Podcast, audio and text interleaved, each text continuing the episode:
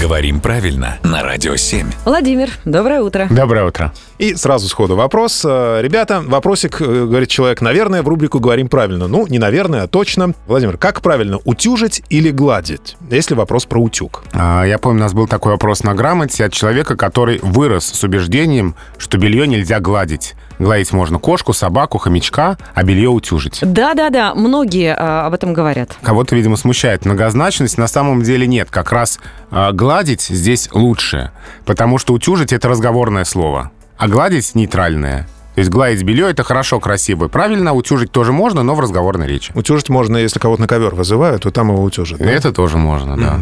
Но белье при этом а, отлично выглаженное или отглаженное, говорят. И Да. такое слово есть. Да, да. Мгм. Ну тогда, Владимир, вот какой еще вопрос. Если можно гладить белье, есть ли слово глажка? Ну, в смысле, глажение. Глажка. как? Да, слово «глажка» есть, оно разговорное, а вот глажение как раз-таки нейтральное. То есть, если вам для чего-нибудь глажение нужно в официальных документах, то там именно глажение. А глажка — это уже в непринужденной речи. Глашка, Наташка, Пашка, Сашка. А, Да-да-да-да-да. Другие Глав- слушатели «Радио 7» на семи холмах. Главное не перепутать буквы. Владимир, спасибо, хорошего дня.